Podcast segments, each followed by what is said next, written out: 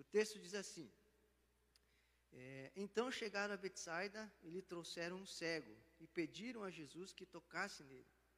Jesus, tomando o cego pela mão, o levou para fora da aldeia. Então cuspiu nos olhos do homem e, impondo-lhe as mãos, perguntou: Você vê alguma coisa? O homem, recuperando a visão, respondeu: Vejo as pessoas, mas elas parecem árvores que andam. Então Jesus novamente é, pôs as mãos sobre os olhos dele, e o homem, passando a ver claramente, ficou restabelecido e distinguia tudo de modo perfeito. E Jesus mandou para casa, recomendando-lhe: não entre na aldeia. Meus irmãos, feche seus olhos um instante, quero orar com você. Senhor Jesus, quero pedir ao Senhor que o Senhor fale conosco nessa manhã, que o Senhor ministre os nossos corações, que o Senhor é, possa tocar também, meu Deus, os nossos olhos, as nossas vidas. Talvez o Senhor já nos tocou uma, talvez o Senhor já nos tocou duas. Quero te pedir que o Senhor nos toque ainda mais vezes, Senhor Deus. Quero orar ao Senhor, meu Deus, cada pessoa que está aqui, meu Deus, que veio, meu Deus, com uma expectativa, ou até mesmo sem ela, meu Deus, possa é, ouvir sua voz, meu Deus, possa ter a convicção de que o Senhor falou com ela, de que o Senhor disse algo ao seu coração. Deus, que o Senhor dê rumo, que o Senhor dê direção, que o Senhor dê orientação, que o Senhor dê respostas, meu Deus, que o Senhor de alguma maneira mude não somente vidas, mas talvez nessa manhã a eternidade de pessoas, meu Deus, em nome de Jesus Cristo. É o que eu oro e te agradeço, meu Pai, em nome de Jesus. Amém. Amém, irmãos? Meus irmãos, é, esse texto, eu passei um tempo lendo ele, pensando nele, meditando nele. Eu separei um tempo né, da, da minha vida, se é que eu posso dizer assim, no meu período devocional, sobre o livro de Marcos e Parei aqui alguns dias e queria repartir com você, então, aquilo que, que Jesus ministrou no meu coração. Tá bom, irmãos? Esse texto, ele é um texto bem curtinho, você lê ele bem rapidinho, mas basicamente esse texto fala de um homem que é trazido até Jesus por seus amigos, provavelmente, né, com um pedido: Senhor, toca ele. E Jesus Cristo é, não faz talvez necessariamente como esses homens queriam, mas gospe nos olhos né, desse homem, tira ele para fora da aldeia, gospe nos olhos dele. E esse homem é curado por Jesus Cristo, assim como muitos outros, muitas pessoas que vinham até Jesus eram curados. Porém, esse homem é curado é, de maneira progressiva, ele não é curado instantaneamente, igual quase todas as curas de Jesus, se não todas. Mas Jesus toca ele por duas vezes, então ele recebe cura sobre os seus olhos e agora passa a ver. Então, basicamente, irmãos, essa é, é a história desse, né, que está descrita nesse texto. Eu queria repartir algumas coisas com vocês sobre ele. A primeira delas é que a situação desse homem nada difere muito da humanidade caída. Por quê, meus irmãos? Esse homem vivia em densas trevas, por não ver, por não enxergar, ele andava na escuridão, ele era alguém totalmente impossibilitado de ver a luz do dia ou as coisas à sua volta. Esse homem, de alguma maneira, também se encontrava em um lugar de juízo e maldição. Como assim, pastor, juízo e maldição? Maldição porque é, as pessoas acreditavam nos tempos bíblicos que as pessoas que tinham é, problema de visão ou algum outro problema desse jeito, ela, ela, elas eram consideradas pelas pessoas como é, maldita. Elas olhavam para aquela pessoa e pensavam assim: ela de alguma maneira foi amaldiçoada por Deus. E olha só que coisa intrigante, irmãos, porque nesse texto, esse homem está em um lugar, diga assim, ele está em um lugar. E esse lugar onde ele está é Betsaida. E Betsaida era uma cidade onde se encontrava sobre o juízo de Deus. Como assim, pastor? Certa vez Jesus Cristo disse: Ai de ti, Betsaida. E um dia um pastor amigo meu falou assim: quando Deus fala ai, não é céu. Quando Deus fala ai, é outra coisa. Ai de ti, Betsaida. Por quê? Porque Deus fez neles coisas poderosas, não fez entre eles, fez neles coisas poderosas e eles não se arrependeram e por isso estavam debaixo do juízo de Deus. E a Bíblia diz assim que haverá maior, é, é, menos rigor para vocês do que para Sodoma e Gomorra. E vocês lembram como era Sodoma e Gomorra? Então esse homem, além de não ver de não chegar, de estar em densas trevas, estar sobre maldição, ou visto assim, ele está debaixo do juízo de Deus. Ele está debaixo do juízo de Deus. E algo interessante é que ele era alguém impossibilitado de fazer algo por si mesmo. E o próprio texto vai mostrar isso quando pessoas pegam na sua mão e o conduzem até Jesus. Ele era alguém que se encontrava numa condição complicada, numa condição terrível e impossibilitado de fazer algo por si. Ele era alguém totalmente carente, desesperado por uma intervenção divina, por um milagre para que a sua vida mudasse para que a sua história mudasse, para que a sua realidade mudasse, para que tudo mudasse. E graças a Deus que ele é conduzido a quem poderia fazer isso, que é o Deus Filho Jesus Cristo. E Jesus Cristo toca nos seus olhos e agora ele que antes não via passa a ver, ele que estava em trevas agora passa a andar na luz, agora ele tem sua vida mudada, ele volta para casa e a sua vida agora é outra. Por quê? porque ele fez algo por si? Não. Porque tinha recursos que pudessem mudar sua vida? Não. Porque tinha pessoas que podiam mudar sua vida? Não. Embora elas pudessem levá-lo até Jesus, nada podiam fazer para que ele enxergasse. E esse é o quadro da humanidade caída e sem Deus.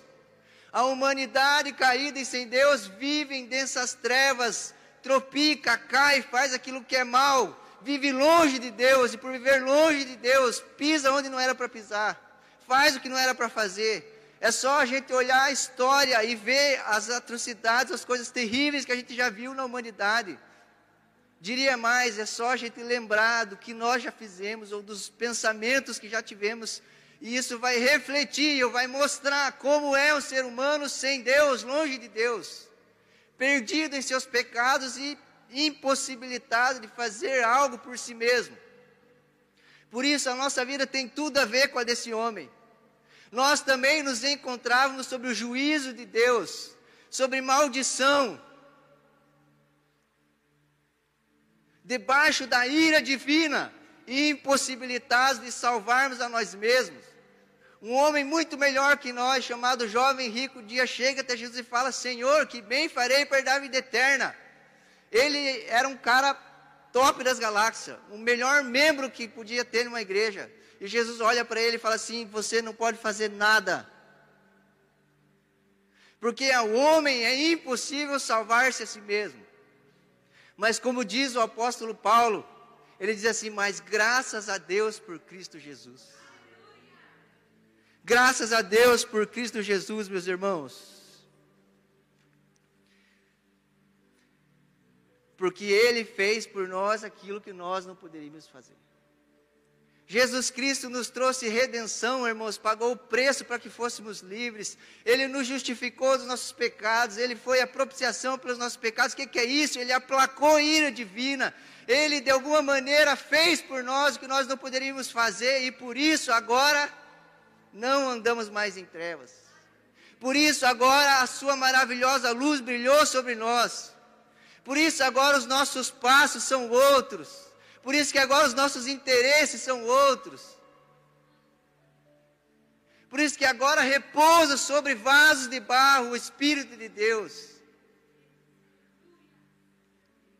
Graças a Deus por Cristo Jesus. Sua vida, morte e ressurreição mudou não somente a nossa vida, mas a nossa eternidade. E eu quero abrir um parênteses aqui. Talvez você esteja aqui nessa manhã e você ainda não teve o um encontro com Jesus Cristo, você ainda não, não se encontrou com Ele.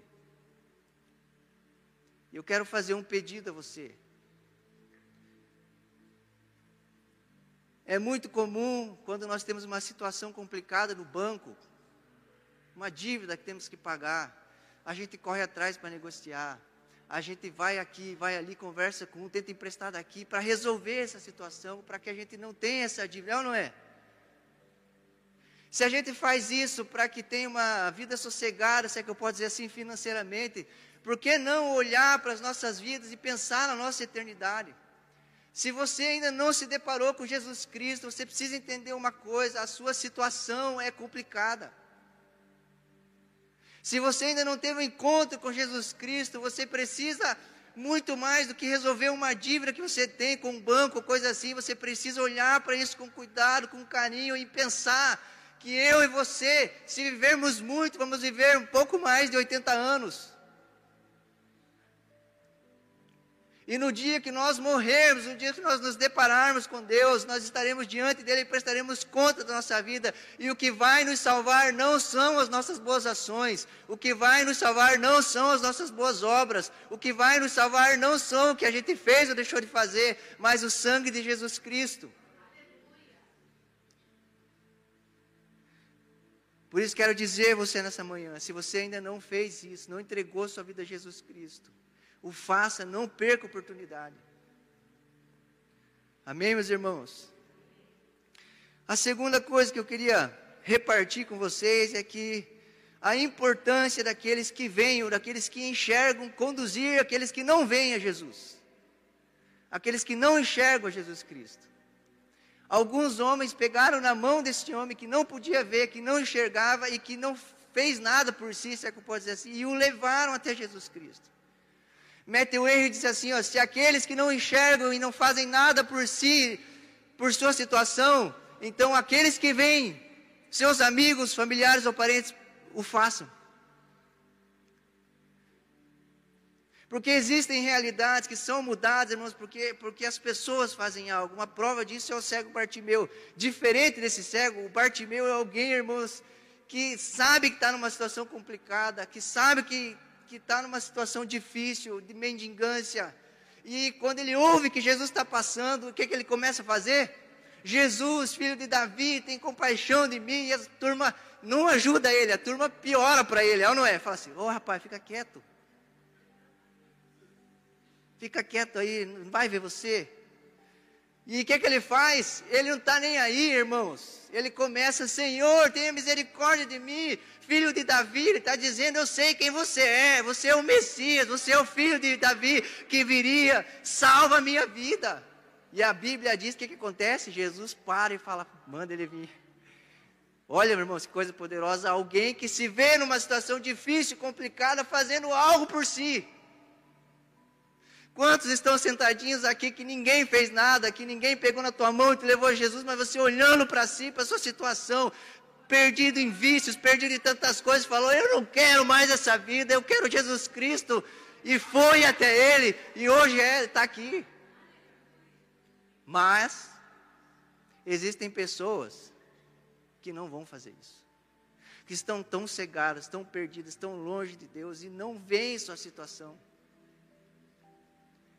Uma prova disso é que André tem um encontro com Jesus Cristo. E sabe o que, é que ele faz? Ele vai e busca o Pedro e leva ele até Jesus. Pedro, vem cá. Esse é Jesus.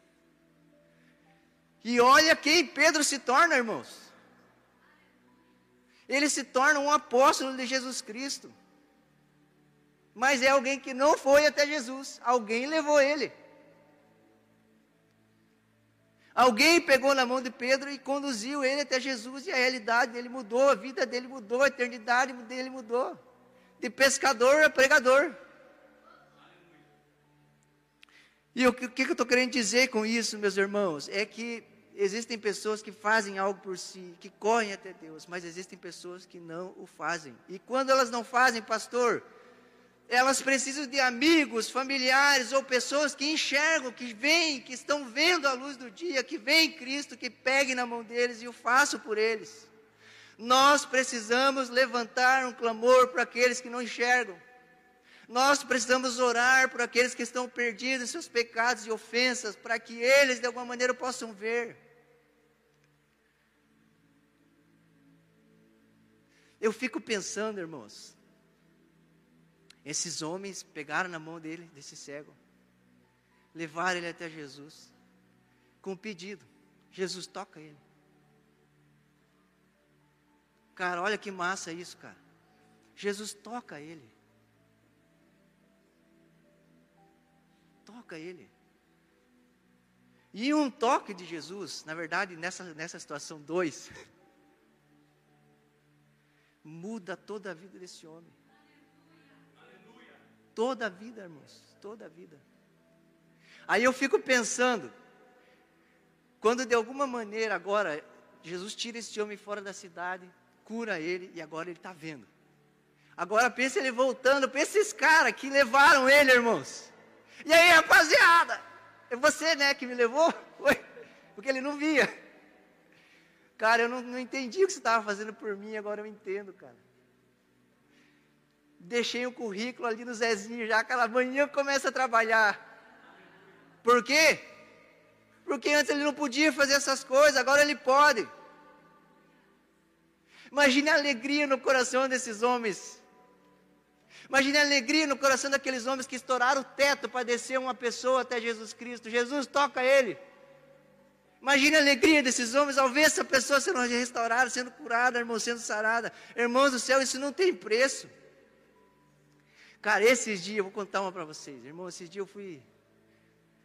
Eu andei uns três dias com um papelzinho no meu limpador de para-brisa. Tinha um papelzinho, eu achei que era alguém que tinha colocado esse papelzinho de propaganda, né? E eu não sei onde que eu fui com o pastor Dirceu. O pastor Dirceu não aguentou ver meu papelzinho e pegou o papelzinho. E quando ele pegou, era um bilhete, pastor. Era um bilhetinho, e nesse bilhetinho estava escrito: Pastor Adriano, quero te agradecer por tudo que você fez pela minha vida. Assinado Diego. Aí eu me lembrei quem que era. Uma vez, uma vez não, irmãos, mais de uma vez, mas várias vezes eu fui até ele, com o desejo de que ele viesse até Cristo. Várias. Dormiu na minha casa. Irmão, você não tem ideia. Um dia ele me ligou. Ô Adriano, pode vir aqui no, no, no postinho? Eu falei, posso? O que aconteceu? Quebrei um copo na mão. Daí eu fui lá, cheguei lá, é, o que aconteceu? Esparrou na parede, fez uma. Não. Os piá apostaram comigo se eu quebrava ou não, e eu quebrei. E perdeu o movimento do dedo. E naquele dia eu lembro falando com ele, cara, você precisa vir a Jesus Cristo, você precisa mudar de vida. E eu ministrando sobre Jesus Cristo, e ele decidiu naquele dia ir num retiro comigo. Num encontro com Deus. Então, hashtag fica a dica, né? E eu lembro que eu e ele orando junto, lá no encontro com Deus, no, no retiro, irmão, nós orando junto, de repente ele começou, aleluia, aleluia, ele começou a orar em língua, cara. Você não tem ideia da minha alegria. Então eu quero pedir a você para fazer parte dessa alegria maravilhosa, que é levar pessoas a Jesus Cristo que é apresentar pessoas a Jesus Cristo. Nós não podemos mudar a vida deles, irmãos. Nós não podemos, irmãos. Nós não temos esse poder, essa capacidade, mas nós podemos apresentar eles a Jesus Cristo. E a minha pergunta nessa manhã é: quando foi, irmãos, a última vez que nós levamos uma pessoa a Jesus Cristo? Quando foi a última vez que a gente apresentou alguém a Jesus Cristo. Que a gente pegou na mão dele e falou: Venha, eu vou te levar uma pessoa. Nós precisamos, irmãos, como igreja, entender que Jesus Cristo nos deixou essa missão de pregar o Evangelho, de falar de Jesus Cristo aos outros. E nós precisamos levar isso a sério. Por quê, pastor? Porque quando uma pessoa muda, não é só ela que mudou. É uma família que recebeu o pai que não tinha. É um filho, irmãos, que volta para casa e agora, ah, irmãos, você entende que muda tudo. É um perseguidor, irmãos, que agora passa a ser perseguido. Terceira coisa, irmãos, que eu quero repartir com vocês é que a provisão divina nem sempre vem como a gente espera. Esses homens chegaram para Jesus e falou: Jesus, toca ele. E aí o que, que Jesus fez? Jesus gospe.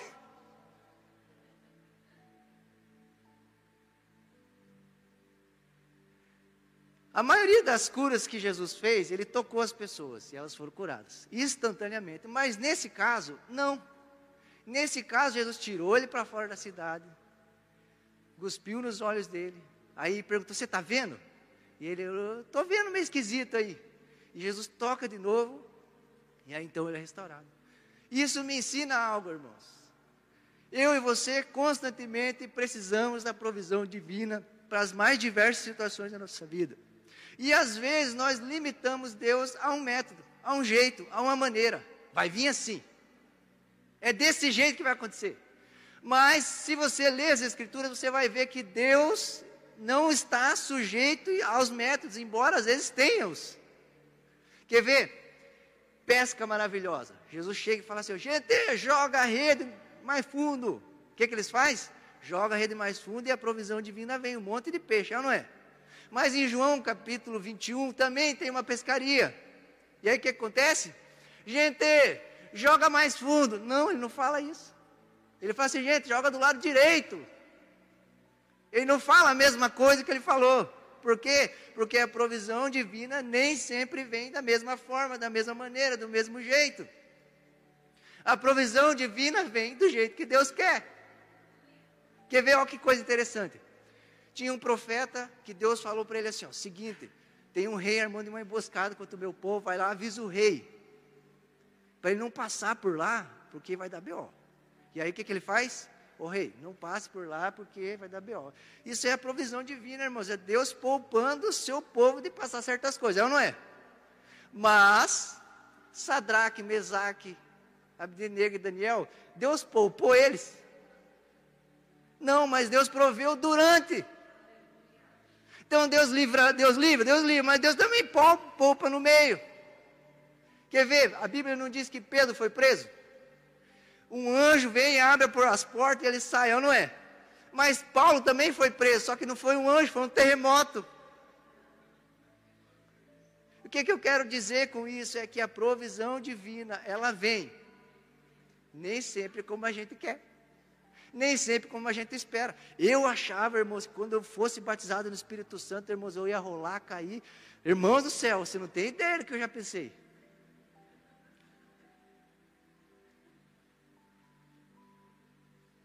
Mas, irmão, fui batizado Santo no meu quarto. E eu achava que ia ser no culto de terça. Porque a provisão divina nem sempre é como nós esperamos.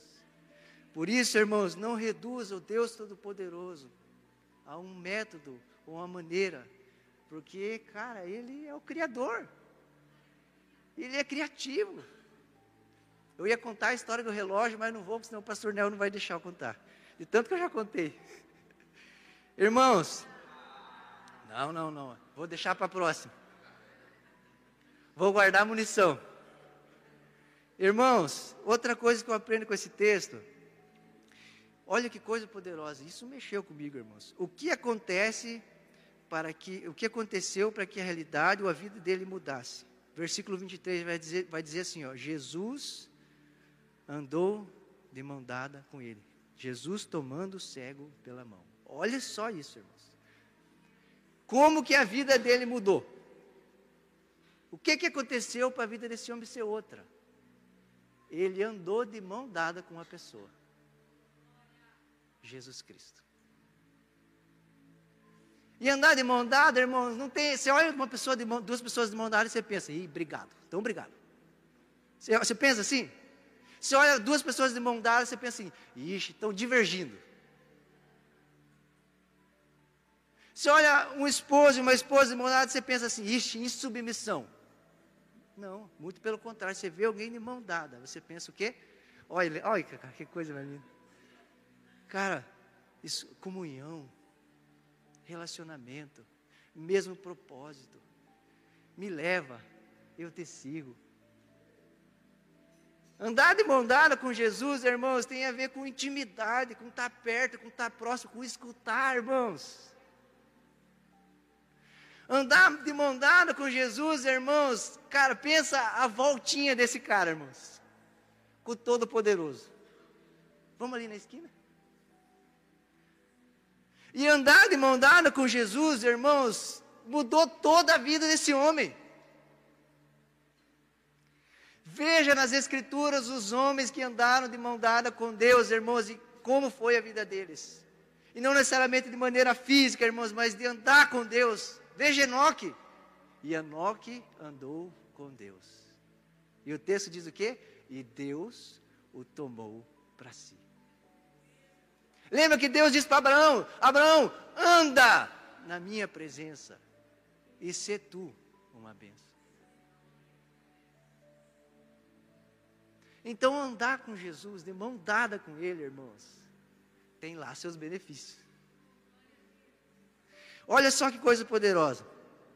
Uma caminhada de mão dada com Jesus trouxe tanta coisa boa na vida desse homem. A primeira delas, ele teve sua visão restaurada. Quando fala visão restaurada, quer dizer que ele um dia ele já tinha visto, mas ele havia perdido a visão. Andar de mão dada com Jesus faz eu ter de volta coisas que eu perdi. Andar de mão dada com Jesus faz eu ter de novo, irmãos, coisas que talvez o pecado tirou de mim, que as minhas escolhas tiraram de mim. Então, andar mão dada com Jesus, irmãos, restaura coisas. Quer ter sua vida restaurada, quer ter sua vida mudada, transformada, quer ter de novo coisas que você perdeu, ande de mão dada com Jesus Cristo. Segunda, ele passou a ver as pessoas como elas realmente são. E andar com Jesus Cristo precisa me fazer a ver como Ele vê. E eu preciso entender que pessoas não são descartáveis. Pessoas não são apenas uma paisagem no lugar onde estão. Pessoas são pessoas. E como é ver as pessoas como ele vê? É só a gente pensar qual é o valor que Jesus dá às pessoas. Como Jesus Cristo as trata. Como, ela, como ele age para com elas. Uma característica de quem anda de mão dada com Deus é que ele ama as pessoas que Deus ama.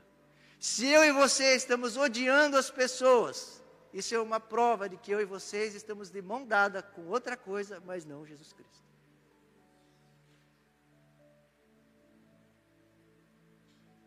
Porque veja os homens que andaram com ele, olha só, irmãos, João, foram rejeitados de entrar em Samaria. João olha para Jesus e fala assim: Senhor, quer que a gente ore, desça fogo no céu e consuma essa turma? Olha que amorzinho. Jesus falou: Olha, você não sabe que espírito vocês são. Mas ele andou com quem? Com Jesus. Ele andou com Jesus. Aí você vai ler o livro de João, cara. Leia o livro de João, nem parece o mesmo. Filhinhos. Amai-vos uns aos outros. Cara do céu, fala, não, alguma coisa aconteceu. Cara, que aconteceu? Ele andou de mão dada com Jesus.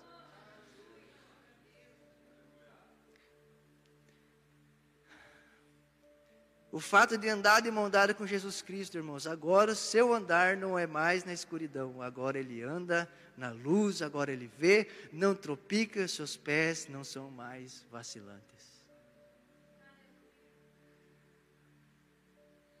Uma das marcas de quem está andando de mão dada com Jesus é que ele anda na luz. É que ele não anda mais onde andava. E que agora ele desvia de coisas que antes ele não desviava que agora ele se afasta de coisas que antes ele batia de frente. E andar de mão dada com Jesus precisa mudar o nosso andar diário. Precisa mudar o nosso dia a dia, os nossos passos. Andar de mão com Jesus, irmãos, tem a ver com ver agora. Com estar tá enxergando, com estar tá vendo. E por ver, irmãos, a gente desvia. E olha que coisa poderosa, irmãos. Isso me chamou a atenção. Andar de mão com Jesus. Nós temos direção para a nossa vida. Como assim, pastor? Jesus fala para ele aonde não ir e para onde ir. Jesus fala assim, ó, não volte para a aldeia. Lembra que a aldeia é o quê? Betsaida e é um lugar de juízo de Deus. E ele fala assim, ó, não volte para a aldeia. Então ele está falando para onde não ir, certo? Mas ele também diz para onde ir. Vai para casa. Jesus está falando para esse homem para onde não ir e para onde ir. Porque andar de mão dada com Jesus faz eu e você termos de Deus direção. Para onde eu vou, Deus? Porque andar de mão dada. E uma coisa, irmãos: tem lugares que Jesus nos tirou que nós não devemos voltar mais lá, hein?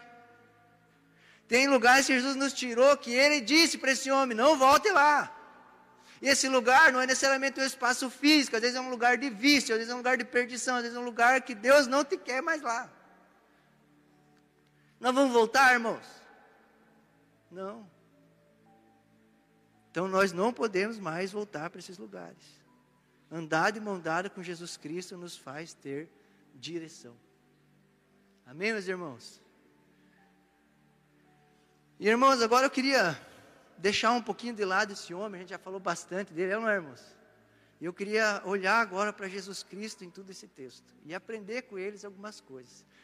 Note, irmãos, que esse texto fala a quem não conhece Jesus, aos novinhos na fé e aos maduros na fé, você vai perceber isso. Olha que coisa poderosa.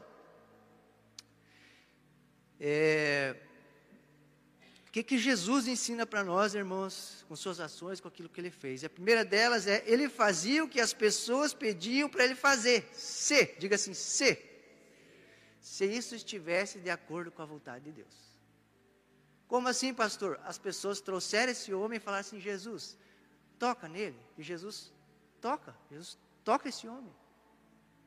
Por quê? Porque é a vontade de Deus curar as pessoas. Então ele faz. Mais uma vez, Pedro chega e fala assim: ó, Senhor, você não precisa morrer, não. Ele faz o que Pedro falou? Não, por quê? Porque não tinha a ver com a vontade de Deus. Os fariseus chegam para Jesus e falam assim: ó, Senhor, então beleza, se esse é que está dizendo que é, faz um milagre aqui, nós vamos crer. Não vou fazer.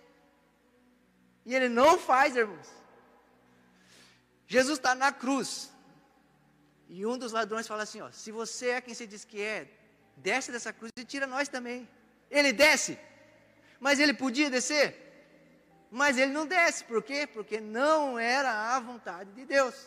Então nós precisamos aprender isso com Jesus. O que as pessoas me dizem para fazer, se tiver de acordo com Deus, mas se não tiver de acordo com o que Deus quer e deseja, eu não posso fazer. Por isso a importância de nós conhecermos, irmãos, a vontade de Deus, para não sermos levados, irmãos, por qualquer vento de doutrina, para que de alguma maneira qualquer pessoa se dizendo profeta derruba para a nossa vida, irmãos, e a gente vá para um lugar que Deus nunca disse para a gente ir, ou até mesmo pela imaturidade de uma pessoa que nos diz algo, nós acatarmos aquilo com vontade de Deus e às vezes guinarmos a nossa vida para lá, porque isso é um perigo. Como assim, pastor? a Bíblia vai narrar a história de um profeta que Deus fala assim para ele: vai lá naquele lugar, naquela cidade e leve a minha mensagem para eles. Porém, não coma com eles, saia depressa de lá. Esse homem vai, entrega a mensagem de Deus, fazem um convite para ele comer. Ele não, Deus falou para mim não comer. E ele sai, está indo embora. Aí chega um cara, se dizendo profeta, e diz assim: Deus falou comigo, não tem isso, irmão? Hã? Deus falou comigo que é para você ir comer comigo na minha casa. Aí esse profeta, escutando agora esse falso profeta, vai comer com ele na casa. Aí eles estão comendo, agora o falso profeta se torna o verdadeiro profeta e fala assim: ó, eu não te disse para você não comer, porque se você comeu, você vai morrer. E um leão come esse cara. Está na Bíblia esse texto, irmão. Por quê? Porque ele escutou uma pessoa dizendo para ele fazer algo que Deus nunca disse para ele fazer.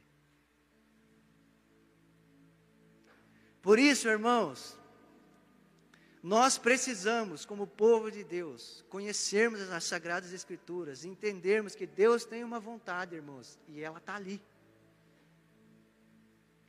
Nós precisamos, irmãos, no nosso tempo de oração, ter comunhão com Jesus Cristo e ouvir dele coisas, irmãos, direção, orientação para as nossas vidas, porque é muito comum e às vezes não é maldade, irmãos, alguém nos dizer algo que não tem nada a ver com o que Deus está nos falando a nossa vida toda. A vida inteira o cara, não, Deus falou comigo e eu vou para a África. A vida inteira, cara, ele sonhou com os, com os, africaninhos. E a vida inteira ele olhou, cara, ele sonhava e de repente via um caminhão de comida trazendo. Enfim, irmãos, aí chega alguém e fala: Vejo você no México. Não tem nada a ver com o que Deus está falando com ele a vida toda. Amém, irmãos? Outra coisa que eu aprendo com Jesus Cristo, irmãos, é que Jesus não vivia baseado em publicidade, em merchan, like, curtida. E é os que eu lembrei, tá, irmãos? Que eu não manjo muito de rede social, então like e curtida é, é os que eu mais manjo. Por que, pastor, que ele não vivia? Porque ele tira esse homem do meio da cidade e leva ele para um lugar secreto, com pouca gente. Jesus não chegou e falou assim: pessoal, escutem aqui, ó, todo mundo, vou curar esse homem. E em duas vezes. Para reunir gente, para. Não, irmãos, ele tira o cara de lá e faz, cura o cara no secreto. E às vezes, irmãos, nos nossos dias, com a mídia, com tantas coisas, às vezes a gente está tornando público coisas que Jesus queria que, Jesus queria que fosse no secreto.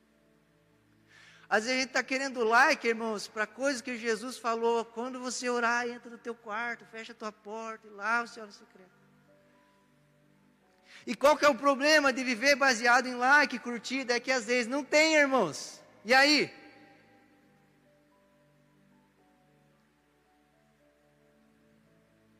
Qual que é o problema de viver assim? É que às vezes a gente faz algo esperando um retorno e às vezes esse retorno não vem. E aí? Por isso, irmão, Jesus nos ensina a viver para Deus, fazer para Deus. E essa vai ser a melhor maneira de blindar o nosso coração, irmãos, contra o sucesso, contra a fama e também contra a tristeza de não receber, às vezes, aquilo que esperava. Amém? Aonde ele ia, ele trazia restituição, ele restabelecia, ele trazia cura, reconciliação, restauração. E nós, irmãos, Será que onde estamos indo, estamos levando essas coisas? Ou estamos trazendo dor, perda, constrangimento? Aonde Jesus ia, irmãos? Leia os evangelhos, você vai ver, irmãos. Você vai ver Jesus indo a um lugar e aquela cidade que sofria certas coisas era curada, restaurada, pessoas cegos vinham, os coxos andavam. Irmãos, coisa poderosa briga, irmão, tinha gente brigado. Olha só que coisa intrigante. Quando Jesus está passando, irmão, já no, no, nesse período de crucificação dele, a Bíblia diz que Herodes e Pilatos estavam brigados. Não se falavam, mas Jesus passa por ali e eles voltam a se falar. Até mesmo quando ele estava nesse processo de crucificação, irmãos. O Pilatos e Herodes, irmãos, se reconciliaram. E nós, irmãos? Sabe que a gente tem promovido essas coisas que Jesus promovia? Ou será que de alguma maneira, onde a gente está inserido, onde a gente está, a gente tem deixado o clima tenso? A gente tem trazido dor, tem machucado as pessoas, tem dito a elas o que não era para dizer, tem promovido briga, discórdia, contenda. Se nós queremos viver como Jesus Cristo, irmãos, nós precisamos deixar essas coisas. Deixarmos. Amém? Outra coisa que Jesus me ensina: Jesus não ligou de andar do lado de alguém que as pessoas se mantinham longe. Ele não deixou a religiosidade conduzir sua vida. Esse homem, para as pessoas, era tido como alguém, um mendigo, irmãos. Ele era tido como alguém que Deus amaldiçoou. Por isso ele era como era. Mas Jesus, nem aí, irmãos, para isso. Pegou na mão dele ele trouxe cura, restauração para a vida desse homem. Jesus não deixou a roupa que ele vestiu, a situação que ele se encontrava, ditar como ele ia agir com esse homem.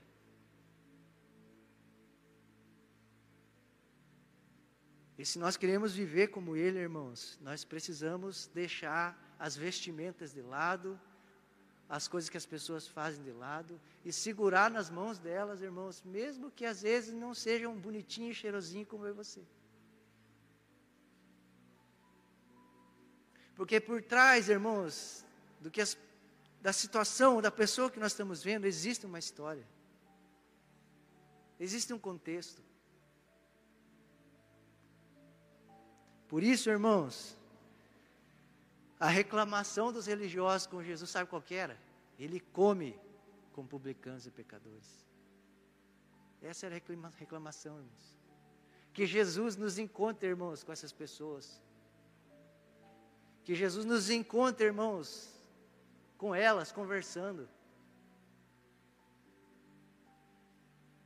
Seja onde você trabalha, seja no teu. Eu lembro uma vez, irmãos, a, a, a Cris me contou uma história de uma pessoa, um morador de rua, que chegou lá, todo machucado, acho que tinha apanhado, todo sujo, e, e, e todo tratando mal as pessoas ainda. Aí a Cris falou, irmãos, que percebeu aquilo e, e pegou uma, uma tigelinha e foi lavar os pés dele. Disse que aquele homem mudou, irmãos. Aquilo mexeu com aquele homem. Por quê? Porque ela não tratou ele baseado no que ela estava vendo, mas porque agora vemos, porque agora andamos de mão dada com Jesus, nós vemos as pessoas como Ele vê. Amém, irmãos? E para encerrarmos, Jesus estava disposto a tocar a mesma pessoa mais de uma vez. Ele tocou ela e ela não viu. E o que, que ele fez? Já toquei uma vez, né? Vai embora, agora já não via. Já está vendo meia boca, então vai, né? Jesus podia ter feito isso? Podia. O cara ia ficar feliz? Irmão, ele não via nada. Mas Jesus estava disposto a tocar ele de novo. E esse é o coração de Jesus, que é o que a gente tem que aprender com ele. Quantas conversas já teve com uma pessoa? Com a mesma. Quantas vezes a gente já orou, irmãos, pela mesma pessoa? Deixei agora, irmãos, o missionário Arthur, lá na vovó, para falar para o vovô. Falei, ah, se ele não escutou eu, você vai escutar o missionarinho aqui. Quantas vezes, irmão, conversei? Quantas vezes alguém, irmãos, conversou comigo de novo a mesma conversa?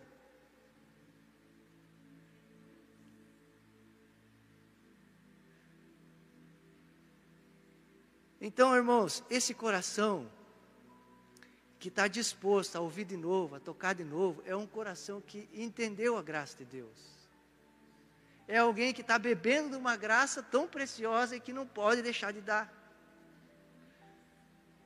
Esses dias eu pensar, estava cuidando do Arthur, e ele, irmãos, não sei o que, que ele vê no meu óculos. Ele pega meu óculos e fala, não pega meu óculos, Pia. Ele pega meu óculos e fala, não pega. Aí eu falei, cara do céu, mas ele sabe que eu não gosto, ele continua pegando meu óculos. Aí o cara já pensei na hora, né? Cara do céu, cara. Imagina, eu faço igualzinho com Jesus, cara. Eu faço o que ele não quer que eu faça e várias vezes. E em momento algum eu olhei para o Arthur e falei assim: Não te quero mais como filho. Você chega de pegar meu óculos. Até porque ele ia olhar para mim e fazer assim: é. E esse é o coração de Deus, irmãos. Quer ver? Veja na Bíblia das pessoas que foram até Jesus, quem ele desprezou? Ninguém. Ninguém. Veja as tretas que tinha entre os discípulos, irmãos, que nem nós temos, cara. Quem que vai sentar à direita e à esquerda? Nós nem, nós não falamos isso aí, não é? E Jesus, irmãos, em momento algum desprezou, baniu, mandou para longe, não. Jesus estava disposto a conversar de novo, a ensinar de novo, sobre a mesma coisa. É só você ver, tem. Quantos evangelhos tem na Bíblia? Hã? Quatro. Os quatro não falam da mesma coisa? Fala ou não fala? Com um olhar diferente, mas é, é Jesus ensinando nós de novo. Você lê Mateus, aprendi Jesus. Aí nós já começamos de novo. Aí você lê Marcos, cara. É Jesus falando as mesmas coisas. E o apóstolo Paulo chega a dizer assim, ó. Estou escrevendo para vocês, acho que não, é, nem é Paulo, acho que é João. Estou escrevendo para vocês, não tem nada de novo, mas é para lembrar vocês. É alguém falando de novo, irmãos, as mesmas coisas. Então que a gente possa ter esse coração, irmãos, de falar de novo. Amém? Se coloque em pé. Queria orar com você.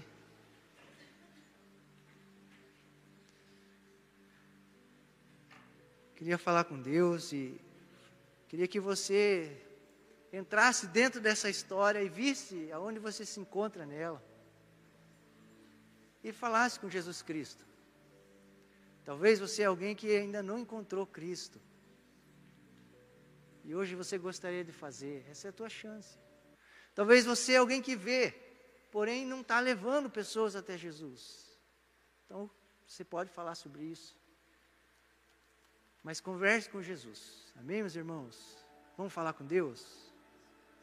Comece a orar. Comece a falar com Jesus. Comece a levantar a sua voz para o Todo-Poderoso. Talvez você está esperando uma provisão e você está achando que vai vir de tal lugar. Fale para Jesus, Jesus, eu confio mais em você do que no método, do que no meu patrão, no meu chefe. Em nome de Jesus. Talvez você é alguém que está aqui triste porque caiu de novo, e de novo, e de novo. Jesus é alguém disposto a nos tocar de novo. Talvez há juízo de Deus sobre você. Faça as pazes com Deus essa manhã. Isso é mais simples do que você pensa, porque não depende de você, depende dele. Se renda a Jesus Cristo. Pastor, você vai me chamar aí na frente. Se renda a Jesus Cristo aonde você está. Levante as suas mãos, seja como Bartimeu dizendo: socorro, salva-me, você é o filho de Davi. Ou de maneira discreta, mas não perca essa oportunidade. Talvez você percebeu que você não está mais andando de mão dada com Jesus, que você soltou a mão dele ou que você está querendo conduzir essa relação. Jesus, vem, eu vou te levar. E hoje você quer voltar a esse lugar de submissão, de rendição, de comunhão, de relacionamento, de unidade com Ele. Então faça, porque não existe pecado que Deus não possa nos perdoar, meus irmãos. Se agarre a Ele, pegue nessa mão. Pegue nessa mão. Diga para Ele: me conduza, Jesus. Diga para Ele que você quer voltar para casa, você não quer mais ir para Betsaida. Você não quer mais voltar para esse lugar de queda, de perdição, de maldição, de juízo. Diga para Deus que você quer ter a sua vida restaurada. O que você perdeu? Sua saúde? O que você perdeu? Sua família, seus filhos, sua casa? Ele pode nos restituir. Deus, venha sobre nós. De acordo com essa palavra, ministra em nosso coração, meu Deus. Ministra nas nossas vidas, Pai. Queremos voltar para casa, meu Deus alegres, felizes, como alguém que vê, como alguém que enxerga, como alguém que vai poder contemplar o sol, a lua, as estrelas, as árvores, os passarinhos. Nós queremos voltar para casa, meu Deus, desviando, meu Deus, de coisas que o Senhor não quer que a gente caia. Desviando, meu Deus, de certas coisas, Pai. Nos ajude, Jesus Cristo a nos realizarmos somente em andar contigo, meu Deus. E andar contigo nos leve a amar as pessoas, nos leve a olhar para elas como alguém, irmão, meu Deus, que, que o Senhor ama, que o Senhor se importa. Em nome de Jesus Cristo, Pai. Não permita que a religiosidade, meu Deus, nos impeça, nos trave, mas que em nome de Jesus nós possamos, meu Deus, ser, ser tidos como o Senhor foi, meu Deus. Em nome de Jesus Cristo. É o que oramos e te agradecemos, meu Pai, em nome de Jesus. Em nome de Jesus. Se você está aqui essa manhã e você entregou sua vida a Jesus Cristo, você se rendeu a Ele hoje, eu queria pedir para você é, andar próximo a um irmão na fé mais madura e aprender com o seu irmão coisas valiosas. Vamos, irmão? Em nome de Jesus. Vamos para casa? Vamos para casa. Senhor, muito obrigado por esse tempo. Obrigado por estar aqui. Obrigado por Sua palavra. Obrigado, Jesus. Obrigado, Senhor. Que seríamos, Deus, O que seríamos sem ela, meu Deus? Que, que seríamos sem esse mapa, sem esse rumo, sem essa bússola? O que seríamos, meu Deus? Muito obrigado, Jesus. Muito obrigado. Em nome de Jesus Cristo. Que o grande amor de Deus, que a graça e a paz do nosso Salvador Jesus Cristo, e a mais doce comunhão e consolação do Espírito Santo de Deus, seja com todos nós, hoje para todos sempre. Amém, irmãos, vão em paz.